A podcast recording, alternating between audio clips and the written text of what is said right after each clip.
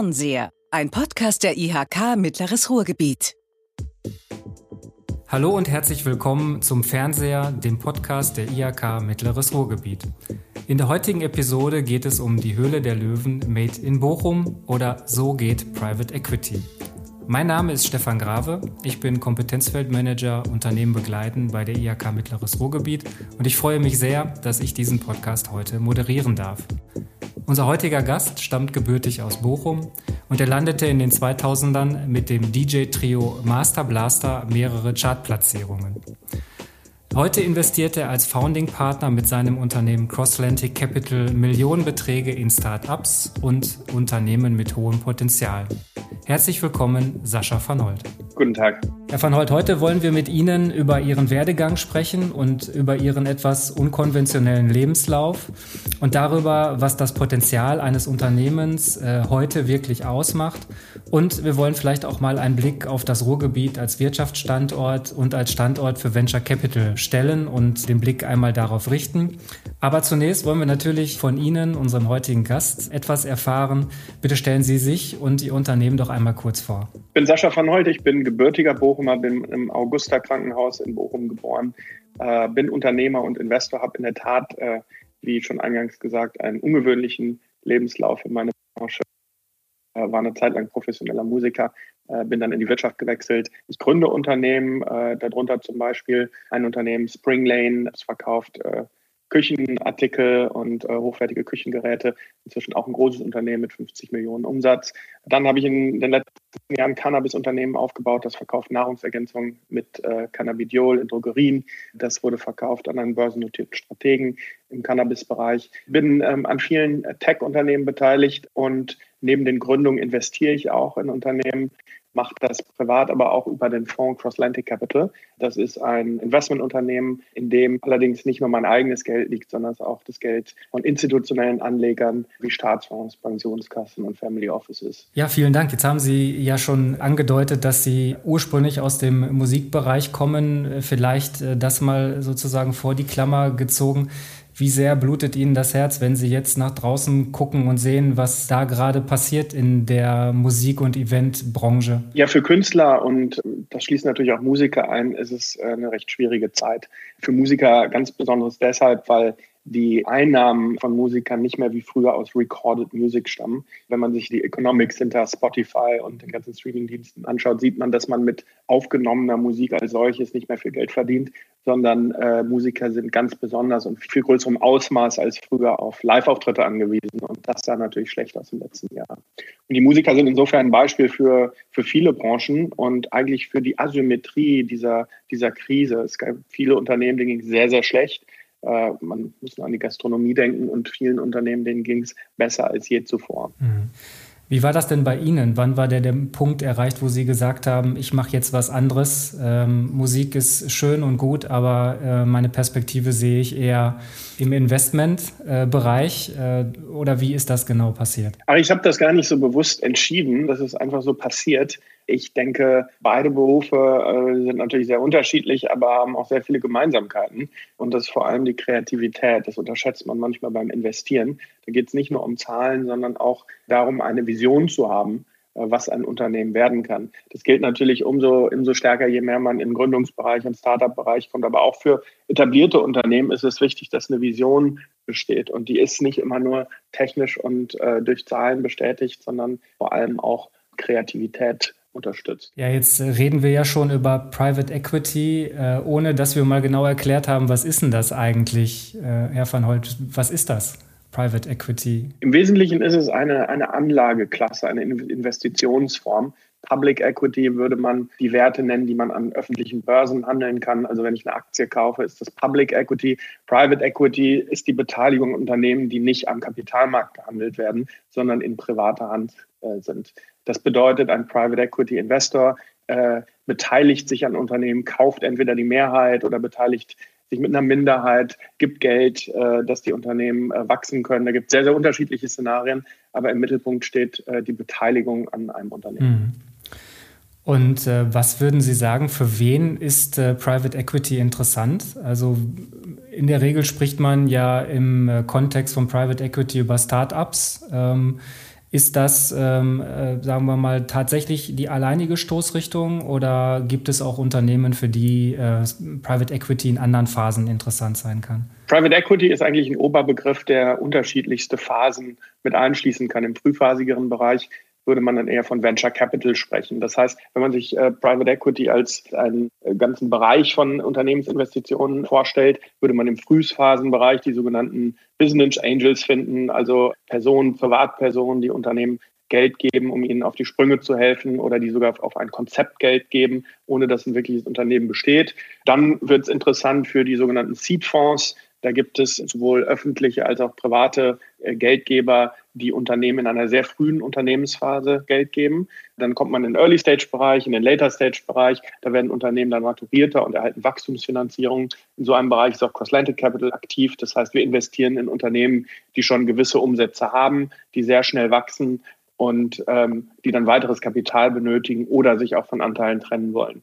Und danach kommt dann sozusagen das klassische Private Equity, die Leverage Buyouts, bei denen Unternehmen vielleicht gar nicht mehr groß wachsen, ähm, sehr maturiert sind und sozusagen einfach nur den Besitzer wechseln, aber nicht zwangsläufig mehr Geld benötigen. Was macht denn aus Ihrer Sicht, äh, wenn Sie jetzt äh, auf der Suche nach äh, Investitionsobjekten sind, ein interessantes Unternehmen aus? Als Private Equity Investor geht man ja sozusagen immer vom Ende aus und überlegt sich, was passiert, wenn ich das Unternehmen irgendwann wieder verkaufe.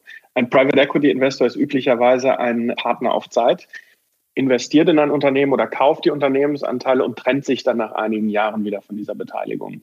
Und letztendlich muss der Private Equity Investor beurteilen, ist mein Unternehmensanteil, den ich dann erwerbe, in drei, vier Jahren ähm, tatsächlich so viel mehr wert, dass die Investition sich lohnt. Üblicherweise kann man sagen, dass ein Private Equity Investor das Geld verdreifachen will in diesem Zeitraum. Das heißt, dieser Unternehmensanteil muss sich innerhalb von vier Jahren im Wert verdreifachen. Und da ähm, zugrunde liegen natürlich äh, dann die Analysen, ähm, was macht das Unternehmen? Ist das ein Markt, der wächst? Macht das Unternehmen in diesem Markt irgendwas besonders gut? Und so bildet man sich dann eine Meinung über, über den Wert des Unternehmens in vier, fünf Jahren, äh, wenn man den Unternehmensanteil wieder abstoßen will. Mhm. Ähm, wie sind Sie denn äh, investiert bei Cross-Atlantic Capital? Können Sie ähm, uns da mal einen Einblick geben? Haben Sie bestimmte äh, Schwerpunkte, sei es jetzt äh, in Bezug auf Branchen? Äh, und uns würde natürlich interessieren, sind Sie auch im Ruhrgebiet, äh, vor allen Dingen im mittleren Ruhrgebiet, aktiv? Ist das auch unter regionalen Aspekten für Sie ein, ein Fokus hier? Ich würde nicht sagen, dass wir einen Fokus haben, aber wir haben tatsächlich ein Bochumer Unternehmen, das Unternehmen ist noch nicht so lange in äh, Bochum, aber das Unternehmen Babymarkt ist in unserem ersten Fonds.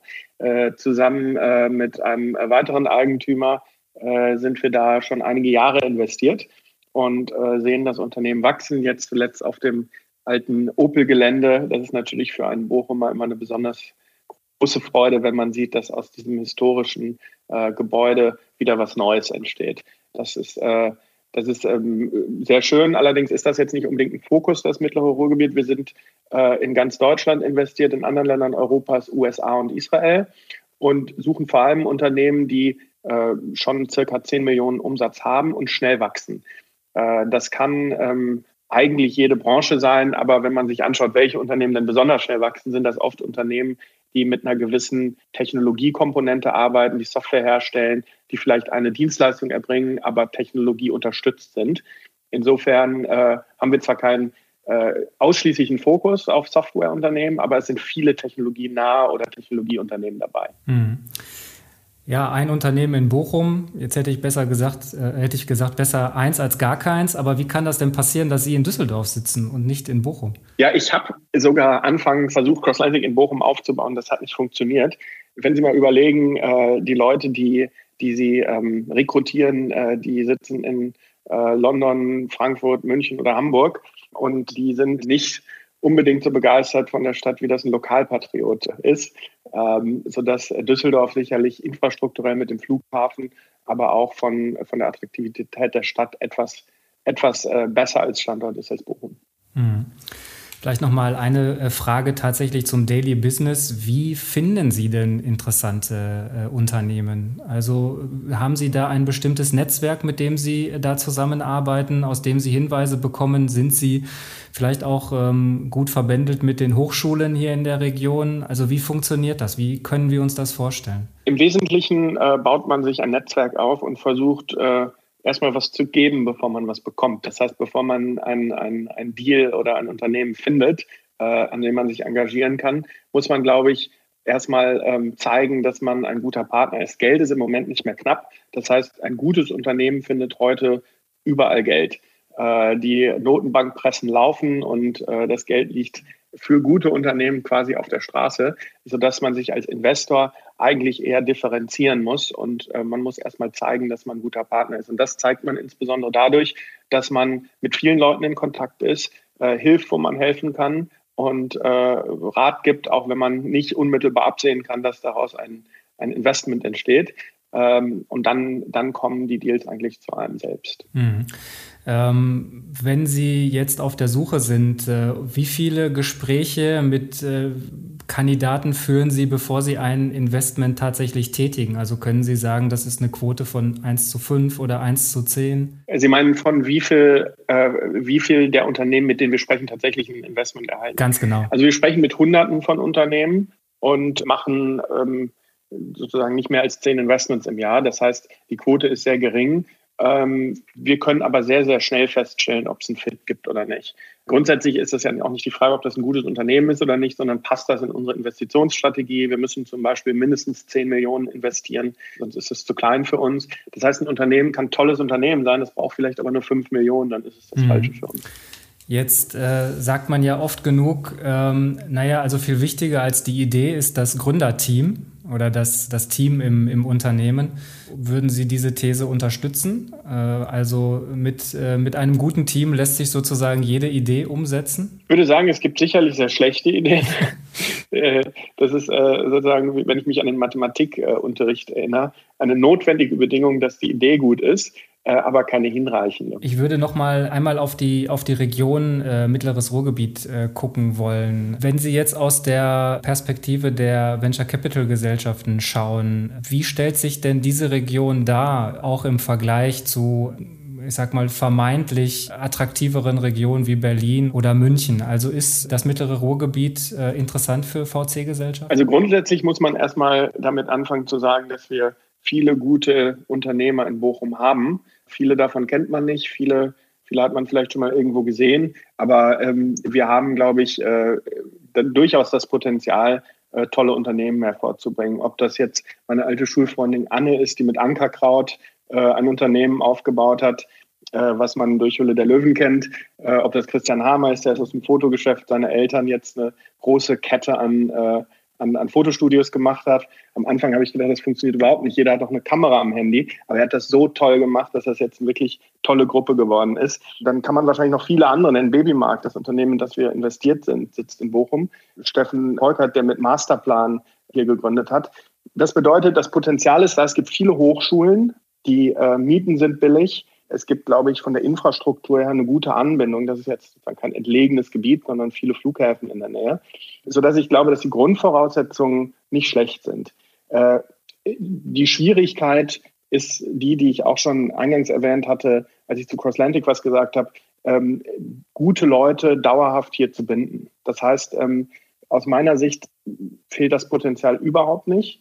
Ähm, die Fähigkeit, gute Leute hier hinzubekommen und hier zu halten, ist deutlich, deutlich reduziert gegenüber der Fähigkeit von München, Berlin oder Hamburg gute Leute anzuziehen. das heißt, am Ende ist es das Thema Fachkräfte. Es ist absolut das, das Thema Fachkräfte.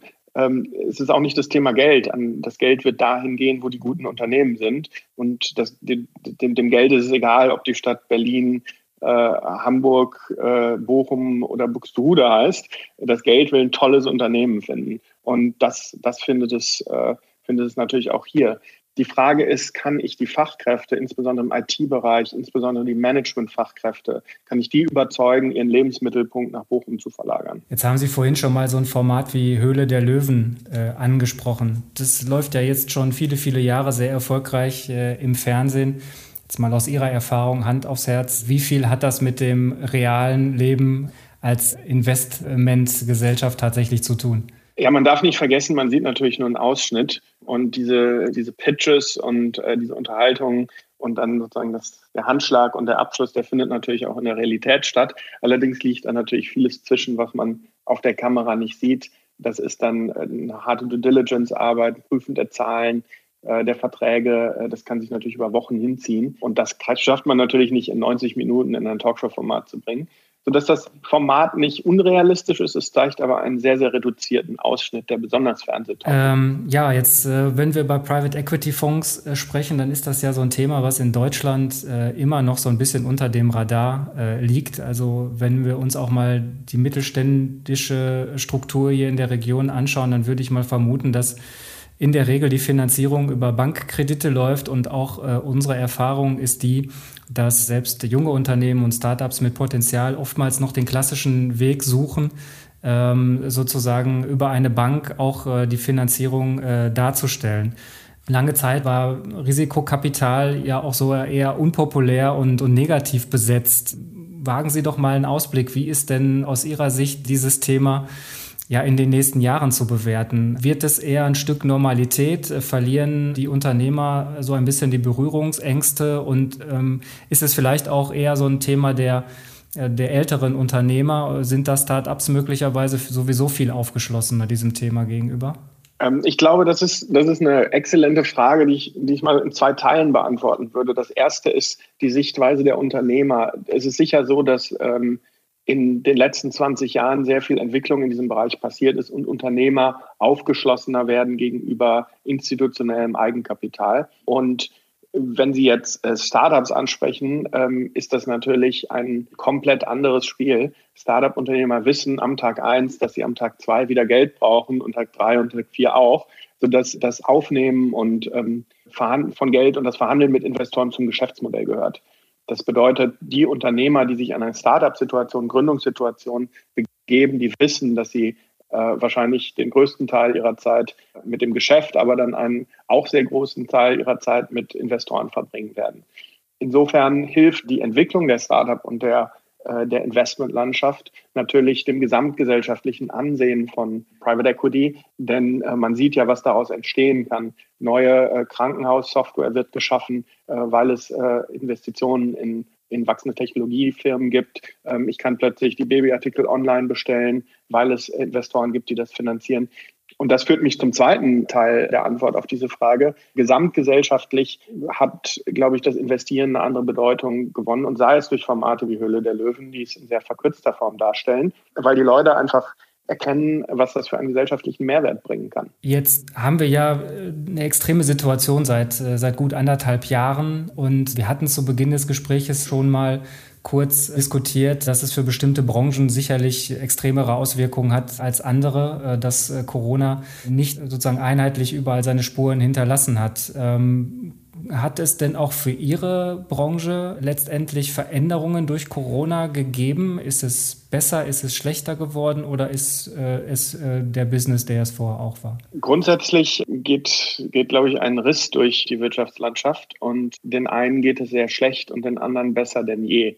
Wenn Sie sich Technologiefirmen anschauen, und das sehen wir selber in unserem Portfolio der Unternehmensbeteiligung, denen geht es besser als vorher. Wir sprechen jetzt über ein Webtool miteinander und ich bin nicht ins Auto gestiegen und zu Ihnen gefahren, sondern bleibt zu Hause sitzen. Der Hersteller dieses Webtools, äh, der Software-Provider, der verdient daran. Die Tankstelle tut es nicht mehr. Äh, das heißt, es gibt eine Verschiebung von Spendings, an diesem einfachen Beispiel erläutert. Ähm, und das hat, glaube ich, dramatische gesellschaftliche Folgen. Interessanterweise ist die Digitalisierung vorher ja schon möglich gewesen, aber der Wille fehlte. Denn wenn man sich überlegt, Skype gibt es seit 2003, Zoom gibt es seit 2011, trotzdem haben erst im letzten Jahr äh, die Leute angefangen nachzudenken. Und ich würde jetzt nicht mehr für ein halbstündiges Meeting nach London fliegen, sondern ich würde mich vor den, die, die Videokonferenz setzen. Und das hat ja nicht nur negative gesellschaftliche Auswirkungen, die es mit Sicherheit hat, aber auch sehr positive. Äh, man verpestet für ein halbstündiges äh, Meeting in London halt nicht mehr die Umwelt mit einem Flug, sondern äh, macht das über eine Videokonferenz. Das heißt, es ist wahnsinnig schwer zu sagen, ist das jetzt eine gute oder eine schlechte Veränderung. Es findet auf jeden Fall eine Veränderung statt.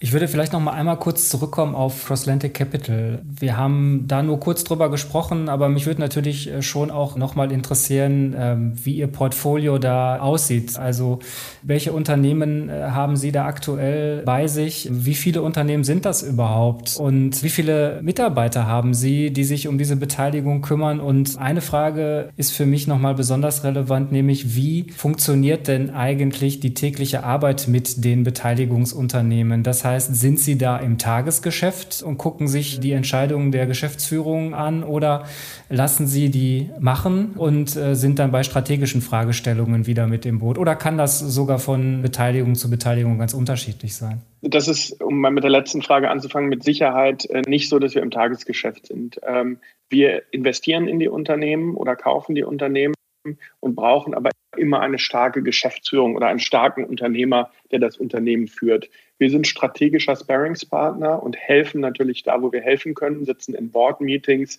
und versuchen dem Unternehmen den Mehrwert zukommen zu lassen, den wir als äh, Boardmitglieder zukommen lassen können. Aber wir versuchen, und das gilt insbesondere für unsere Investitionsstrategie, Unternehmen zu finden, die eine, eine so starke Führungspersönlichkeit haben, dass wir da nicht jeden Tag auf der Matte stehen müssen. Ähm, das heißt, wir können unser Portfolio von circa 15 Firmen heute auch mit einer kleinen Anzahl an Mitarbeitern führen. Das war auch eine Frage von Ihnen. Wir sind insgesamt fünf Investment Professionals und machen sozusagen alles von äh, der Selektion der Unternehmen bis zu den Verhandlungen, das, den Kauf der Unternehmen, dann die Betreuung der Unternehmen und das Sitzen in den Beiräten bis hin zum mhm. Jetzt haben Sie ja vorhin gesagt, ähm, die Investments, die Sie tätigen, starten so bei 10 Millionen. Äh, das ist natürlich schon eine ordentliche Hausnummer.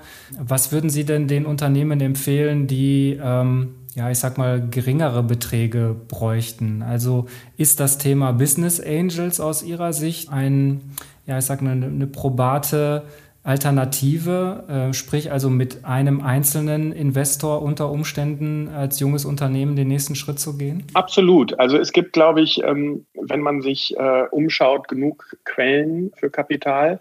Oft scheitert es auch nicht an der Verfügbarkeit oder dem Finden von Kapital, sondern an der Unkenntnis, wie ich ein Unternehmen eigentlich zusammenstelle. Wenn ich ein Entwickler bin und ich habe eine tolle Produktidee, dann muss das ja nicht heißen, dass ich unbedingt ein guter Unternehmer bin oder dass ich weiß, wie ich eine Unternehmensorganisation aufbaue, und eine Präsentation aufbereite, wie ich meinen Vertrieb organisiere, um dann das Geld von einem Business Angel oder Fonds zu bekommen.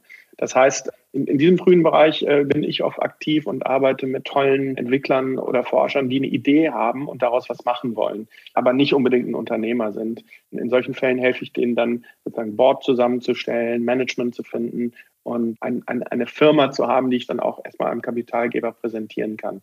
Wenn man ähm, schon soweit ist und man sagt, ich bin eine fertige Firma und bei mir passt eigentlich alles, jetzt brauche ich nur Geld und man hat wirklich ein, ein gutes, äh, gutes Offering, dann sollte es heute keine Schwierigkeit sein, dafür Geld zu bekommen. Mhm.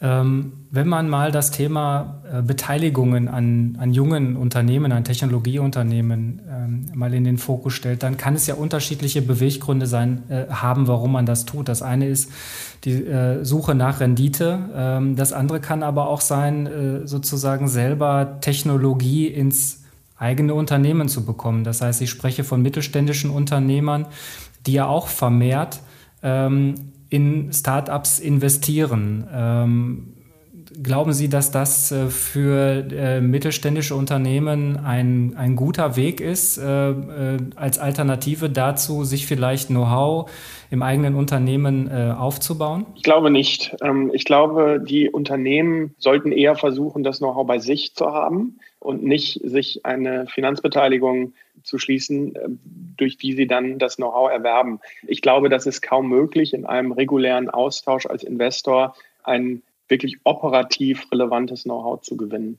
Die Frage ist dann eher, ist das für das äh, Startup noch gut, wenn äh, von dem Startup erwartet wird, neben dem Aufbau des eigenen Geschäftes, was ja 90, 100 Prozent der Zeit äh, konsumieren sollte, neben den Gesprächen mit den Investoren, äh, dann auch noch Know-how in einen Investor zu tragen. Ich glaube, das ist nicht gut und das führt langfristig zu einem Interessendisalignment. Denn das Unternehmen, das Start-up, das möchte ja einfach nur Geld und möchte möglichst schnell sein Produkt oder Service ausrollen. Umgekehrt möchte der Unternehmer in dieser Welt, wie Sie sie beschrieben haben, aber möglichst viel Know-how und, und, und Lerneffekte haben.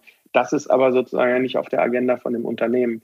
Das heißt, diesen Unternehmern würde ich dann eher raten, äh, ehemalige Gründer vielleicht einzustellen, würde versuchen, in Fonds zu investieren, die dann sozusagen äh, die ähm, Unternehmensbeteiligung für sie managen, wenn sie dann an der Wertschöpfung partizipieren möchten finanziell.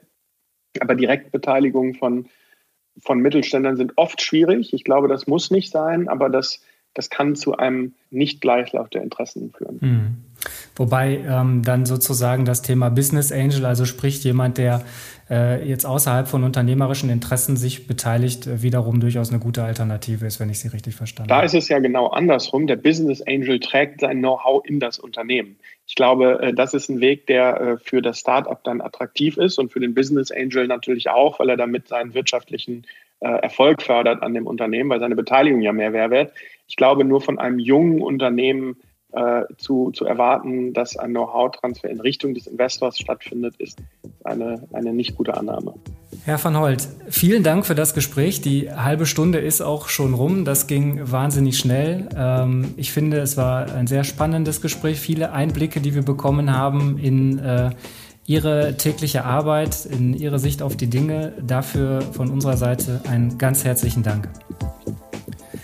Ja, und das war es auch schon wieder von äh, unserem Podcast Fernseher. Vielen Dank fürs Zuhören und wenn Ihnen diese Episode gefallen hat, dann abonnieren Sie uns, liken Sie uns, senden Sie uns sehr gerne Kommentare in den sozialen Medien, auf denen wir aktiv sind.